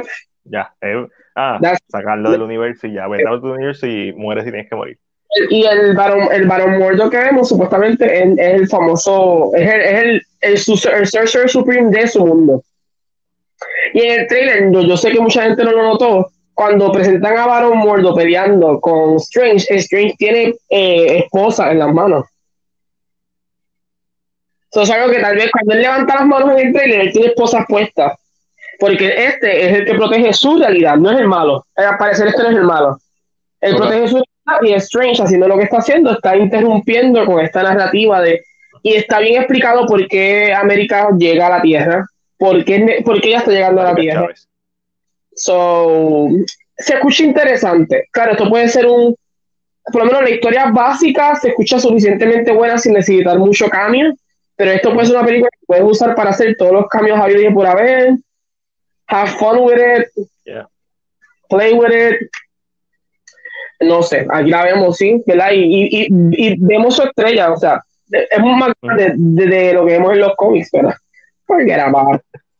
Este, sí, eh, me preocupa lo de los reshoots, me preocupa lo de los reshoots específicamente, porque obviamente no me preocupa el hecho de que sean reshoots, los reshoots es una práctica común en, en, Hollywood, como que la película se planea, especialmente estos blockbusters y, se planea reshoots. ¿Por qué? Porque con los reshoots, si mil cosas que pueden pasar durante la película o que te das cuenta que necesitas una, una mejor toma de esta escena en particular.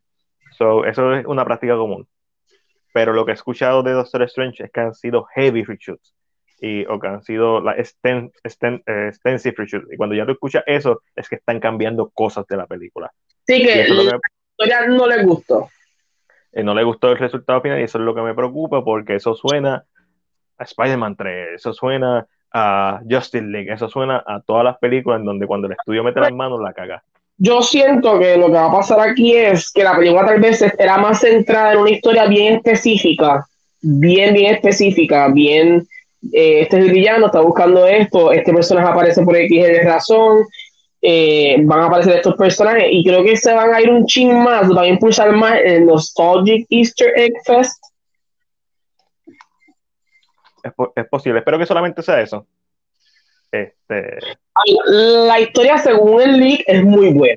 O sea, se siente bastante grounded, se siente grounded enough, entendible enough, suficiente para una continuación de Wanda eh, como personaje, se siente emocional. Lógicamente, también tienes que aprovecharte de que estás haciendo el multiverse y puedes hacer lo que te dé la gana ahora. O sea, puedes jugar con eso. Eh, así que va a ser interesante que van a hacer. I mean, ellos saben que con, con presentar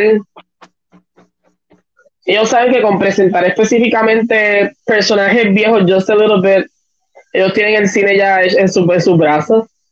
pero, eh, sí, eso es, pero es, exacto, es como con Spider-Man, sí, salieron los actores, sí, la nostalgia es fuerte, pero de ahí a que sea una buena película son otros 20 pesos.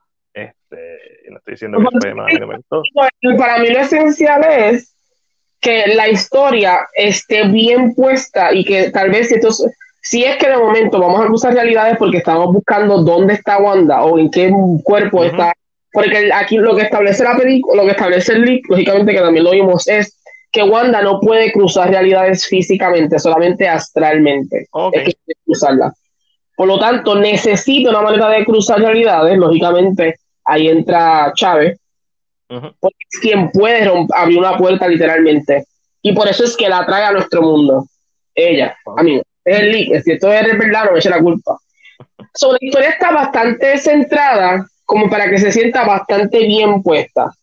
Claro, la única forma que puedes aprovecharte es que entonces vayan, ellos, tú vayas con los personajes que, por ejemplo, en la escena que vemos a Christine, a Doctor Strange y América juntos, que vayan haciendo como un trip, buscando entre diferentes realidades dónde está la Wanda de nuestro mundo, que está haciendo estragos, que está haciendo daños vez.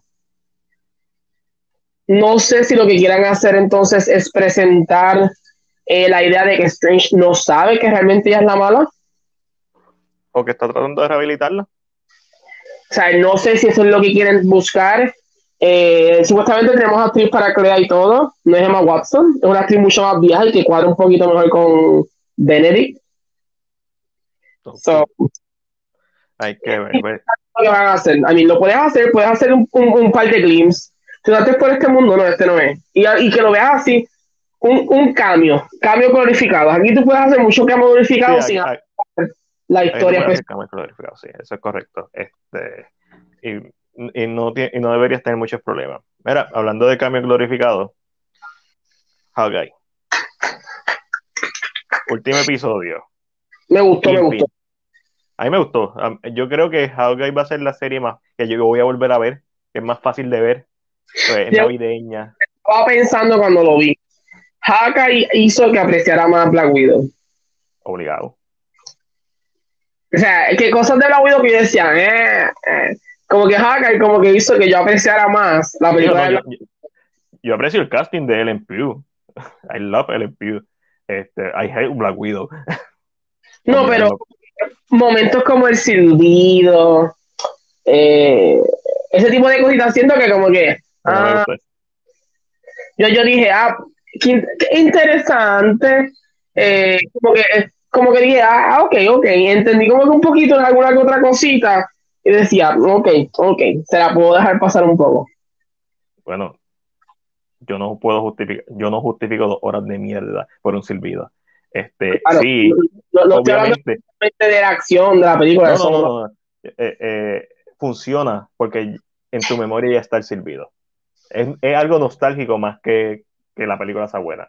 Eh, es como que, ah, sí, yo recuerdo que ya se ha silbido en Black Widow y por eso es que funciona y eso es lo que, ¿verdad? Eso es lo que hace Marvel excelentemente, estos callbacks. Y sí, definitivamente el personaje de Yelena brilla en esta serie, I love her mucho más que en Black Widow. Aquí la sentí como que tiene un propósito más, hay una intención y, y todo ese acto final es como que, y enterarse que la esposa de, de Clint era de Shield, también fue interesante. Pero tenemos que hablar del hombre de la camisa hawaiana. Tenemos que hablar de el Kingpin del crimen. Mr. Kingpin. Este, uh, mucha gente está llorando porque piensa que lo mataron. ¿Salió que murió? Vimos el cuerpo. ¿Vimos el cuerpo? ¿Esta gente ha visto cine alguna vez en su vida? ¿O serie? No ven el cuerpo, no está muerto. O I mean, pero, who knows? Exacto, pero este Kingpin, ¿tuviste la serie de, de Netflix de Daredevil? Es lo más grande. Es, pues, no siento que me afecte la experiencia de saga por culpa de esta serie. No, no, no, no, no, no afecta. Es, bien cool ver a Vincent D'Onofrio en este papel, pero es que físicamente es diferente se ve más ancho, tiene pads en los hombros, se nota que lo que hicieron hacer más imponente, las tomas son desde abajo casi siempre, eh, o cuando están presentando a los otros personajes desde arriba para imponerlo. Pero, por ejemplo, en la serie es, es bien realista, es como si fuera de Dark Knight, pero Dark Devil, es bien realista. Kingpin utiliza trajes, eh, trajes elegantes, pero tienen, son blindados, son costume. Aquí tiene una camisa hawaiana y le dispararon una flecha y simplemente se la sacó. No, loco, le da un cantazo con un carro. Con un carro. O sea, eh, el Kingpin de la serie hubiera estado knockout, like, no se hubiera levantado. Este, el Kingpin de la serie, si le da un golpe a alguien, sí lo va a joder, pero no, no lo va a mandar a volar. Lo tiene que tirar. Eh, so, para mí claramente no es la misma versión del Kingpin. Me gustó mucho, me gustó mucho cómo trajeron el personaje, cómo hicieron el building up, cómo fueron dando teasing. Me gustó mucho la actuación de Vincent creo que fuera la misma de, del Kingpin, el mismo estilo, mismo, misma cadencia. Él hizo el mismo personaje, lo único de, otra versión del universo, igual que, que J.K. Simmons hizo el mismo personaje, pero con otro diseño porque es del sencillo. Correcto. Pero el final, face value, la cámara haciendo ese, movimiento hacia arriba, escuchando el tiro y escuchándolo caer. Puede ser que cuando el próximo season de Hawkeye, si es que hay un próximo season, o en la próxima serie donde salga Kingpin, te enseñen lo que pasó. Esto es para, esto Echo ya viene, la serie de Echo viene. So, esto es para hacer Echo. Sí, posiblemente en esa serie vamos a ver que él esquiva la bala y, y la tira a ella en la primera escena. Adelante. a mí, vamos a pensar aquí se toma mucha inspiración de los cómics. Él consigue llegar a disparar a Kingpin en los cómics y lo deja ciego. So, no me sorprendería que tal vez ella tiene un tiro, él tira el bastón, pero la, una bala le da un ojo y de momento vemos a Kingpin con un juego parcho puesto en toda la película, en toda la serie nueva. Porque sí, en, los cómics sí él queda ciego por los dos ojos temporalmente, porque es Kingpin. O sea, no puede estar mucho tiempo ciego pero queda ciego porque Echo sí le dispara. O sea, esa toma, y yo, yo creo que me tiene una foto por ahí, pero esa toma específica del disparo es de un panel, es un panel del cómic. So, no me sorprendió. Eh, lógicamente, yo no conocía el panel, lógicamente hago un search después. Pero eso es lo que hace una persona inteligente. Informarse. Esto de los cómics, dame un break, dame un break. Ah, eh, y lógicamente hay una toma que Matilde mismo lo sube.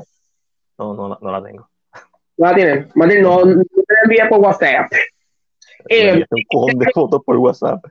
Es el, el, cuadro de, de, de, de, Pero literalmente es una toma de ella con la pistola hacia arriba y un tiro. Lógicamente que vemos después en otro panel donde lo vemos ahí con dos pachos pegados en los ojos. So, mm, recuérdate que necesitamos él hasta el momento, aunque si quiere matar a Echo, no, no, ha sido eh, agresivo con, la, con eso. So, necesitamos que para impulsar a una serie de Echo sea algo como bien fuerte. Entonces, Echo va a ser la serie donde podemos tal vez ver a Daredevil. Ajá. Y podemos ver a Kingpin. O sea, yo vi una foto de una, un, un, un que realmente en el techo de Nueva York estaba Daredevil y cuando pega el tiro, le da un tiro a Kingpin y el otro, le, Daredevil le da con el bastón y le tumba la pistola, porque lógicamente, I don't know, maybe. Pero la gente como que se volvió loco y yo, hello mi gente, esto es definitivamente, esto es para set up una serie, porque si no nadie va a ver eco. No, obligado. Son a, a Kingpin. Esta serie para mí no hizo lo suficiente para yo querer, o sea, me gustó el personaje en el contexto de Hawkeye, pero no hizo lo suficiente para que yo esté motivado a ver una serie de Echo Standalone. Entonces, ahora, eh, si dice Kingpin es el villano de Echo, dice, oh, espérate, espérate, dame un break. Pero eh, cambia absolutamente todo. No, yo, yo, estoy ready para ver una serie dentro del MCU de Daredevil. Casi. Ah, supuestamente no mata, pero y si quedó vivo. Tienes un villano más que presentar. Casi que la ama, o sea, que está enamorado de ella, entonces, pero ahora eh, hace lo que diga Kimping. I mean, you never know. This, this sounds like a good, good series. No la encontraste nunca. No, no la encontré. Estoy buscándola y no, no encuentro nada. Wow. No Veo mucho Spider-Man esta. Pues después, yo te, supone que esté separado. Se supone. Pero fue interesante. A mí, al final fue bastante interesante. Este me gustó mucho lo de lo de Mockingbird, ya es Mockingbird, la esposa de Hawkeye es Mockingbird. Eh, ah, ¿Eso es lo que significa? Sí, agente 19 es Mockingbird, esa es Mockingbird. Eh, eh, Mockingbird, Mockingbird no había salido en chino. Yes. Pero la, otra actriz. El otra actriz. La pregunta que es... son de canon.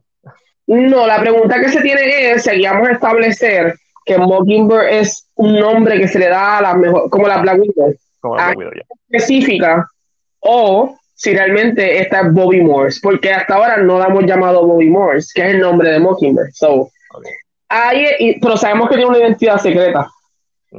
So, ahí es que todavía la gente está como que maybe sí, maybe no, who knows pero sí es Mockingbird. Ese, ese, ese Agent 19, Shield 19, yo dije, este es Mockingbird, indiscutiblemente, there's no way around this. Y la serie hizo un buen, como que un, sembró la semilla, como que, ah, si hay alguien que sabe lo que tú haces, soy yo, y todo eso, como que lo hizo desde antes, y fue como que sí, siempre lo hemos visto a ellos juntos. Se siente que ya tampoco es como Georgie, es como que él no viene, es como que yo estuve en tu mundo, yo sé lo que es hacer esto, o sea, y la serie lo hace muy bien establecer que ella habla otros idiomas, que ella es muy buena hackeando y descubriendo otras cosas. So, se establece que es muy buena. Lógicamente, mucha gente dice, tiene, si hacemos links, eh, y en un momento dado en los cómics se casa con Mockingbird. So, this is her. Esta es ella. Ahora sí, si va a ser un Season 2, yo quiero verla ya peleando. Yo necesito ver acción. Aunque ya está, está cuidando hijos, pero necesito verla en acción. Y yo lo, que, yo lo que estoy loco es que si e, ella, Mockingbird, que revelen su nombre como tal, su, si es su verdadero nombre es el que tiene la serie, pues es el que tiene la serie, pero si tiene otro nombre, pues que lo revelen para entonces establecer, ok, Shield no es canon. Exacto. Crear esto, esto es decir, ok, ya, esto es canon. Y no importa, ahora mismo no importa porque Shield no es canon en el MCU, pero eso no significa que no es canon en otro universo.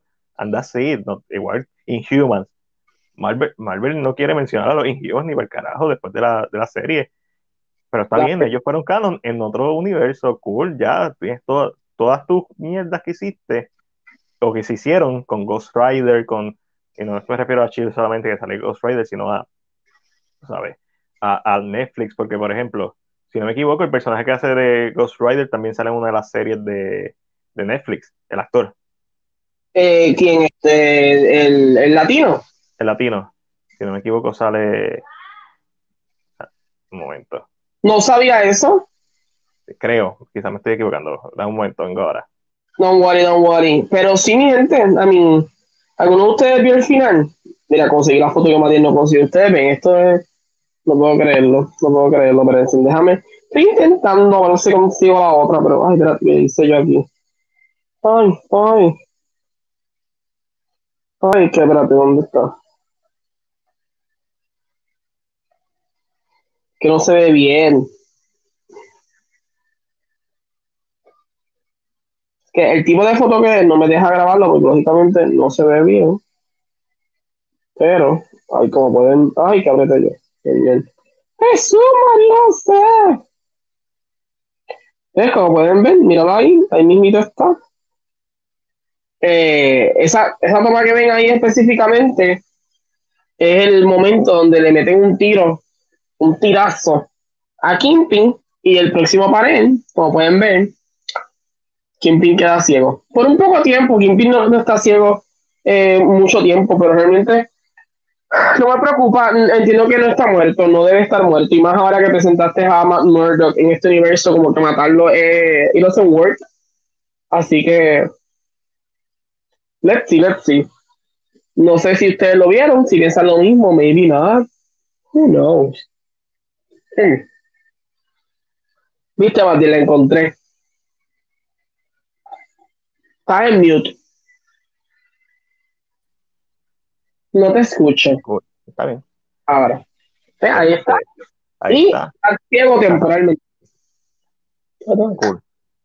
no me sorprendería para Echo empecemos la serie con esta escena o ella lo más tranquila en su mundo y de momento le aparece Kingpin de por lado y le mete un mamellazo con el bastoncito con el diamante porque eso fue un nice touch. Sí, eso fue un nice touch. Este, como yo no viste el Season 3, no, yo sé que en el Season 1 y el Season 2 no tiene el bastón. Este, eso... No, sí, el, el, el, estar cojo también es de la serie o no. Es posible que en la serie lo lastiman. Es posible. Pero como te dije, no he visto el Season 3, so no sé. Este, sé que Michael Clark Duncan siempre usa el bastoncito. Sí, exacto, porque es, es como de él, es como algo de él, como el look de que siempre pero yo le pregunté a un fanático, un fanático bien fanático de, de, la serie, que la ha repetido, y, me, y su primera, lo primero que me dijo fue, no son los mismos. No son los mismos. y, eso, está bien, o sea, eh, mi problema nunca ha sido que sean diferentes versiones del mismo personaje, y me alegro mucho de, de que, ¿verdad?, estos actores tuvieran trabajo, y quiero volverlo a verlos, y aunque sea dentro del NCU, porque son buenos actores, pero mi, mi como ya siempre ha sido, es que lo que hizo excelente a estos dos actores con estos dos personajes no fue solamente su calibre de actor, fue los escritores, el showrunner, el tono de la serie. O sea, hay más cosas que definen a estos personajes y dentro del NCU se van a ver afectados. Porque no va a ser, no, si salen en Disney Plus, no va a ser una serie como la de Netflix R. No, puntos. No, no puede serlo. Va a ser una, una, una Sí, va a ser una versión temperate, va a ser una versión ligera de, de, y sobre todo de algo que ya hemos visto. Dicho eso, como han utilizado los personajes, a mí me ha gustado. Me a mí me gustó la escena de Charlie Cox en No Way Home. A mí me gustó, me encantó el último episodio de, de Guy. Y lo más que me gustó de Guy es que como que es bien low key, no es como que no intenta hacer nada que no es. No intenta ser Captain América y tener todas estas cosas raciales que, sí, whatever, lo que tú quieras. No intenta, para mí no intenta ser Loki, que intenta ser más grande de lo que debe ser la serie. Y a mí me gustó mucho el final de Loki, el episodio 3 o 4, creo que lo 10. Este, Falcon and Whatever nunca la terminé, no me interesa terminarla. What If es mucho más fácil de ver porque son episodios, eran bastante cortos los episodios y es antológica. Y, y para mí la mejor serie es WandaVision, porque trajo algo nuevo a la mesa, pero la serie que yo creo que voy a volver a ver más veces va a ser Hawkeye. Es navideña, Hayley Stanfield, hay muchas cosas que funcionan dentro de esta serie que es bien fácil de ver. Que tú la pones y como no hay grandes expectativas, nunca ponen grandes expectativas, no es que tienes que pelear contra los chiturri, no tienes que pelear contra aliens, no tiene, eh, no es magia, es él tratando de llegar a Navidad a su familia y, trata, y tratando de resolver estas cosas antes de ir. Y el LARP está cool y, y este y el que parece que es el villano está cool. Y, espera, para cerrar, te pregunto, Matías, ¿te gustó el After Credit? A ver, tiene After Credit. Ah, sí, sí, ya, el musical. Oh. Sí, sí. Lo más que me gustó fue que lo hicieron. Sí, como que, ah, tú, que, no que, no, que no fue simplemente que grabaron tomitas. No, es en la producción de un musical, la toma primera esa que se mueve, Ah, todo el, toda la escena musical fue grabada. Exacto, esa, canción fue grabada. Y eso me vaciló, que fue grabamos la escena completa y de esta escena cortamos para ponerla en la escena, ¿verdad? En el contexto de, la serie, pero ¿quieres ver la escena? ¿Quieres ver la canción entera? Aquí está. Y sí, eso me gustó, me gustó mucho. Este, lo único que no hemos hablado es de eh, eh, no Way Home. Es de esto yo sabía muchas cosas de esta película. eso parece un eso parece una, a mí, fuera chiste, eso parece una toma del juego. Sí, este, sí, porque sí, ahí tú sabes, no, no, está ahí. Pero yo sabía muchas cosas de esta película, yo sabía que iba a morir alguien eh, cercano. Pensaba que iba a morir Actually también. Este, y sabía lo de los tres Spider-Man hace tiempo. Eso todo el mundo lo sabía eh, lo del leak de cosas se había filtrado y también se veía venir. So, había muchas cosas que estaban rumorando, se rumoraban. Este, sabía que la última pelea iba a ser en la Estatua de la Libertad con, con el escudo. Eh, no sabía lo del traje, no. nunca, eso nunca lo vi venir. Y eso es lo que para mí, si, si faltaba algo, que la película se desarrollara en Nueva York, que al final Tom Holland asumiera la responsabilidad y se sacrificara que lo se como Spider-Man es, que dejar el traje de Tony Stark y fuera uno sencillo de con tela brillante como Spider-Man. Es really good. Es un traje bien good looking, bien Spider-Man 60, 70, bien, bien origen de Spider-Man. So, y literalmente esto es un reboot para Spider-Man, esta película. Para Peter Parker específicamente, no tanto para Spider-Man, Spider-Man sigue siendo parte del MCU, pero para Peter Parker y se presta para una trilogía y eso me encanta. Una cosa que no me encantó de la escena final es, tú sabes, está peleando contra Green Goblin, le está ganando, lo va a matar, está cogiendo el glider, llega Andrew Garfield y Tobey Maguire, los presentan en una toma juntos, tira, Toby coge el glider, es una referencia a Spider-Man 2002, la misma toma, era aguantando el glider, entre medio de Tom y Green Goblin, y ya yo ya había leído eso en el leak que yo había leído, creo que decía que moría Toby. Este, es obvio. Pero es obvio lo que iba a pasar. Está entre medio de Green Goblin. So, la toma es un poco más extensa de lo que debe ser. Y Green Goblin lo apuñala yo, creo que por ser tan extensa, yo no yo pensé, va a pasar, pero como fue muy extensa, dije, me no va a pasar, porque ya como que hubiera pasado hace rato. Yo estaba ahí con los ojos cruzados cuando lo cogió y fue como que cool. Cuando duró más de dos segundos fue como que se van a apuñalar, cabrón. se van a apuñalar por atrás. Eh, y lo que me jode de la escena es que Andrew nunca se movió del lugar, teniendo el. es que Andrew dijo, eh, esto es de su universo, tiene, tiene que ver con esto. Pero me, me, molesta porque para mí la forma perfecta que hubieran podido explicar esto es que Andrew se le acabara los cartuchos de telaraña. ¿Por qué razón Andrew no está ahí? Amarrando el Goblin, deteniendo el Goblin, curando el Goblin. La razón es bien sencilla, porque querían que Andrew le tirara y que Tom fuera el que lo curara pero es que no hace sentido. Eso también está hecho también porque tú no sabes si lo va a matar o no. Todavía tú, porque aunque tú entiendes que visualmente él como que lo logra, pero y si de momento lo traes, porque he's mad, I mean, I don't, I don't know. Entiendo Pero no hace sentido que el personaje de Andrew se quedara atrás. como que, should I let this happen?